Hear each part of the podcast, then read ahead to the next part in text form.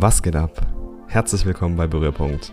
Mein Name ist Marvin und heute beschäftigen wir uns mal voll und ganz mit dem Thema Smartphones und Mobile Apps und werfen einen Blick auf meinen Homescreen.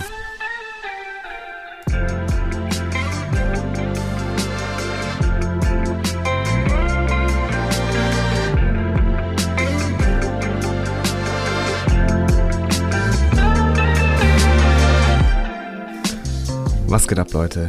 Ich hoffe, euch geht es gut. Ich hoffe, ihr habt eine super schöne Woche und seid ordentlich produktiv. Und ähm, ja, ich habe mir gedacht, letztes Mal digitale Produkte, machen wir heute doch auch gleich mit dem Thema digitale Produkte weiter. Heute mal ein bisschen was anderes, ähm, wird wahrscheinlich eher eine kurze und knackige Folge mit nicht so viel äh, wissenswertem Content, aber dafür vielleicht was Interessantes, denn ich habe nichts zu verbergen und habe mir einfach mal gedacht, ich zeige euch ein wenig mein Homescreen.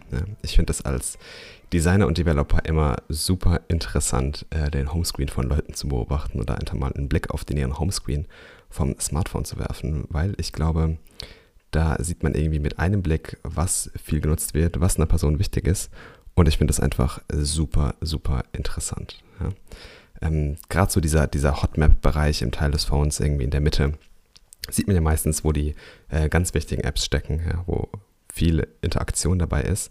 Und ich finde, so ein Homescreen ist auch immer ein bisschen, sage ich mal, wie ein, wie ein Schuh. Ja? Man erkennt so ein bisschen, ähm, ne, wie eine Person vielleicht tickt, wenn man so auf den Homescreen schaut. Und generell ist es ganz interessant zu sehen, ich habe es mal in der letzten Zeit festgestellt, findest du immer drei Kategorien von Apps auf dem Homescreen von Leuten. Sind immer die drei selben Kategorien, nämlich irgendwie die drei Grundbedürfnisse des Menschen mit dem Smartphones. Und zwar sind es die, äh, die drei Kategorien Kommunikation, Entertainment und Utility. Ja. Egal auf welchen Homescreen du schaust, ich bin mir sicher, du wirst überall genau diese Apps finden. Und deswegen zeige ich euch mal heute ein bisschen meinen Homescreen und ich würde sagen, wir werfen auch gleich mal einen Blick drauf.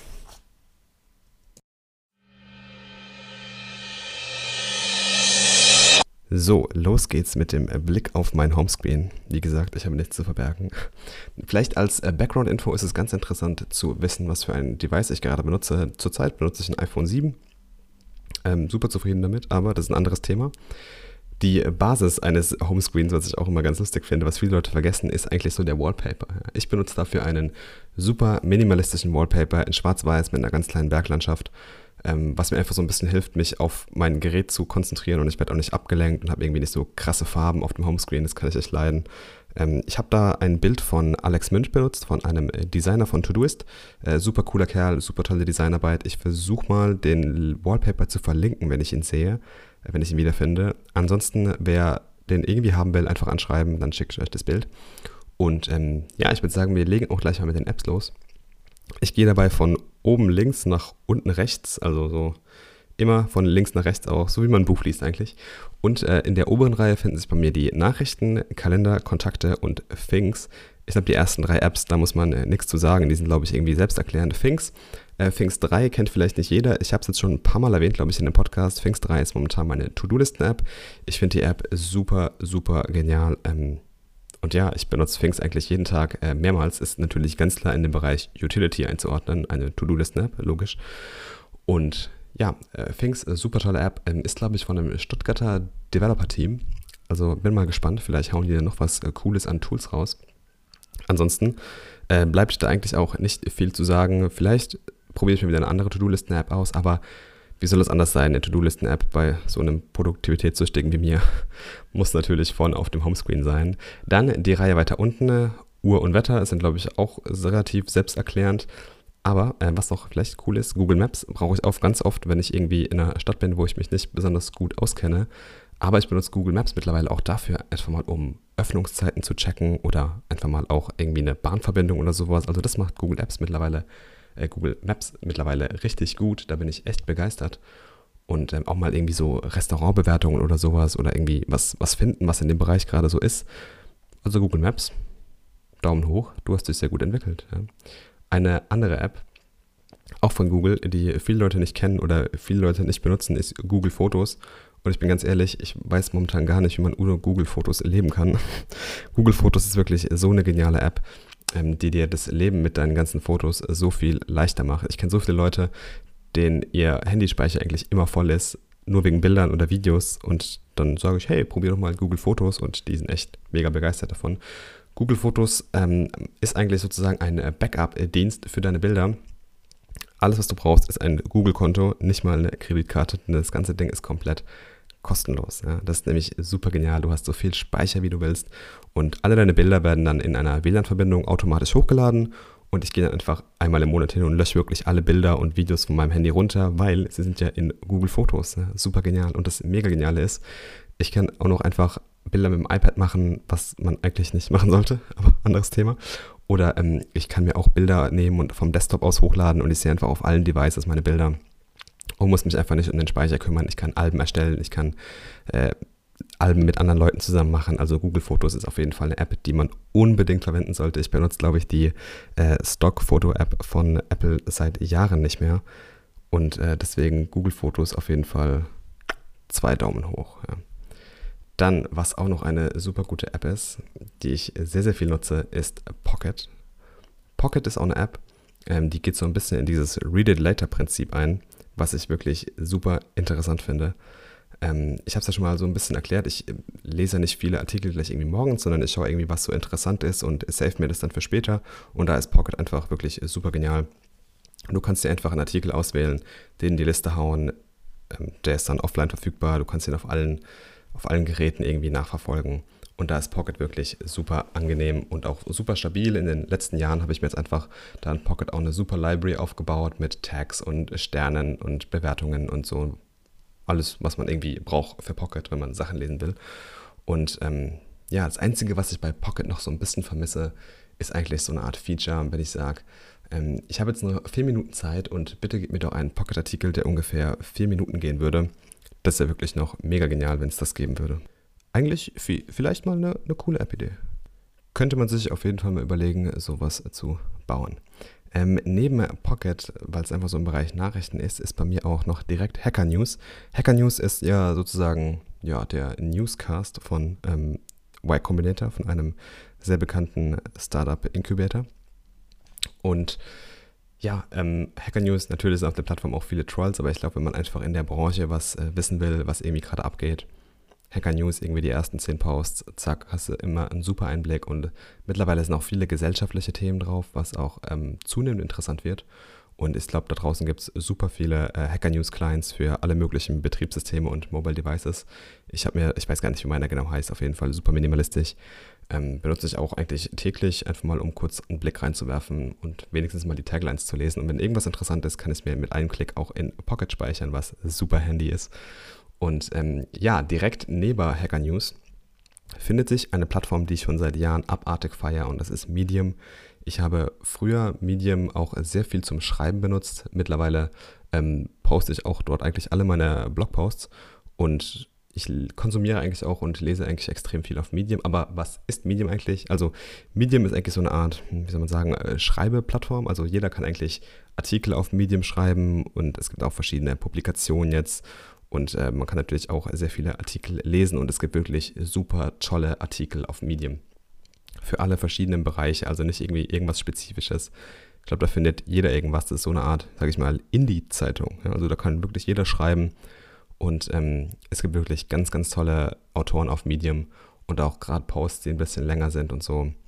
Medium ein super, super tolles Tool.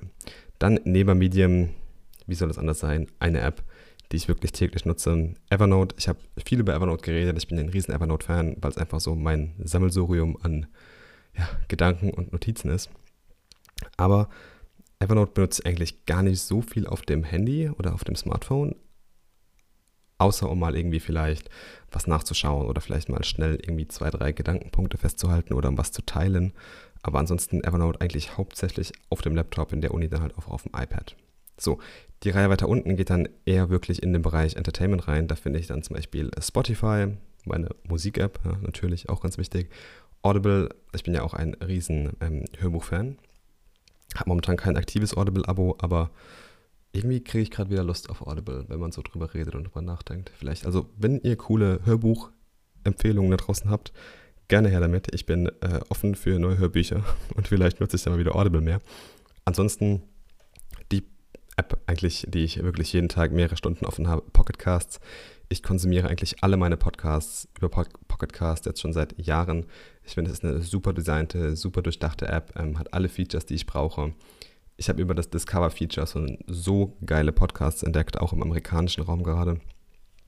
Und eigentlich denkt man ja, ja, man benutzt ja immer die äh, Stock-iOS-App, wenn man ein Apple-Gerät hat für Podcasts. Aber ich benutze schon seit Jahren Pocketcast und ich kann mich überhaupt nicht beschweren. Die App ist super stabil, hat super tolle Features. Ähm, und ja, natürlich, wenn du Lust hast, diesen Podcast über Pocketcast zu hören, geht das natürlich auch. Das war mir sehr wichtig. Also Brühepunkt findet man auch auf Pocketcasts. Dann von einer der letzten Folgen eine App auch auf meinem Homescreen, Product Hunt. Ich glaube, ich habe über die Vorteile und ganzen Sachen, die ich an Product Hunt toll finde, schon viel geredet im Podcast davor. Und ähm, ich glaube, Folge 8 war das, da könnt ihr das finden. Ähm, Product Hunt auf jeden Fall eine super App. Wenn ich irgendwie jetzt nicht gerade am Browser bin oder so, versuche ich auch einfach mal so einen Blick auf Product Hunt zu werfen auf dem Smartphone. Gibt dir einfach immer einen coolen Indikator, was gerade so abgeht. Mm, dann weiter unten findet sich noch ein bisschen Twitter. Ich bin jetzt kein extremer Twitter-User, aber ich nutze schon viel Twitter. Ich finde es auch eine super App, einfach um ja, einen kleinen Überblick zu bekommen, was gerade so abgeht in der Welt. Ähm, gibt ja mittlerweile so dieses Live-Tweeting, ist ja super in. Und ich äh, teile eigentlich auch täglich was auf Twitter. Und Twitter ist übrigens auch die Plattform, wo man mich am besten erreichen kann, nämlich unter @yomarvin. Aber ähm, ja, genug Werbung. Neben Twitter dann noch WhatsApp, ähm, der App Store, der iTunes Store. Warum habe ich eigentlich den iTunes Store noch drauf? Ich höre ja Musik über Spotify. Ich glaube, ich schaue da echt nur rein, um mir den Film der Woche auf iTunes reinzuziehen und den vielleicht auszuleihen. Aber ansonsten, ja, und noch die Einstellung-App findet man auf meinem Homescreen, sehe ich gerade. Ah, wichtig, äh, bei iOS-User natürlich auch immer diese Leiste unten, was man da für Apps drin hat. Ähm, ich habe neben der Phone, dem Chrome-Browser und der Kamera-App noch meine E-Mail-App drin. Ich benutze davon Google, die Inbox. Meiner Meinung nach die aller, allerbeste Mail-App auf dem Markt. Ich benutze Inbox, glaube ich, schon seit der Beta-Version ähm, und ich finde es einfach so genial, dieses System, was dir einfach so viel Effort aus deinen E-Mails rausnimmt, dir schon schön kategorisiert und ganz, ganz tolle Features. Also Inbox bei Google ähm, wer Probleme mit E-Mails hat, auf jeden Fall mal reinschauen. Ja, das war es eigentlich auch schon mit meinem Homescreen. Ich habe ihn nicht so überladen und ändere ihn auch relativ oft. Aber vielleicht konnte der ein oder andere ein paar, ein paar Inspirationen mitnehmen. Ähm, ja, also es, es, gibt jetzt ja keinen Guide, wie man einen Homescreen gestalten muss, aber ich finde es einfach äh, super interessant, immer wie der Homescreen von Leuten aussieht. Deswegen wollte ich euch da einfach einen kleinen Einblick in meinen Homescreen geben. Und äh, da seht ihr ja ungefähr, wie ich so tick und was für Apps ich so verwende. Jetzt die Actions. Was kannst du heute mitnehmen aus der Folge? Einfach mal so die Frage, was sind denn eure Apps, die ihr benutzt? Ja, also mir gerne schreiben. Ähm, wenn du Bock hast, auch gerne ein Bild von deinem Homescreen schicken. Interessiert mich natürlich immer sehr und sagen, hey, die App benutze ich super gerne oder warum benutzt du diese App genau gerne? Und ja, als Action vielleicht mal, wenn du interessiert bist, auf andere Homescreens schauen, wenn du ähm, natürlich die Möglichkeit dazu hast. Ganz wichtig, kannst du nicht einfach irgendwie auf Homescreens klotzen. Und versuch mal die Apps auf dem Homescreen wirklich zu kategorisieren. Ob du wirklich in jeder App eine dieser drei Kategorien ähm, Kommunikation, Utility und Entertainment findest, weil ich glaube, du wirst auf jedem Homescreen diese drei Kategorien finden und ich finde es einfach super interessant. Und ja, vielleicht so als deine Challenge oder als deine Aufgabe, die du machen kannst, leg dein Homescreen mal komplett neu an, wirklich. Komplett. Ich habe das mal versucht, ähm, so ein bisschen minimalistischer zu gestalten, habe alle Apps in einen Ordner und nur noch drei Apps auf meinem Homescreen gehabt und es hat einfach den Weg, wie ich mein Smartphone bedient habe, so grundlegend geändert. Und ich finde, das so faszinierend und interessant, was einfach für eine Macht dieser Homescreen hat und ähm, wie viel der einfach daran ausmacht, wie du dein Gerät verwendest. Wirklich extrem faszinierend. Deswegen ähm, den Homescreen nicht unterschätzen. Immer ein tolles Tool, auch ein bisschen so, um, um Trends zu erkennen. Aber ich glaube, ich habe schon genug geschnackt. Ähm, ja. Ich hoffe, ähm, dir hat dieser Einblick in mein Homescreen gefallen und ich bedanke mich herzlich für deine Aufmerksamkeit und fürs Zuhören.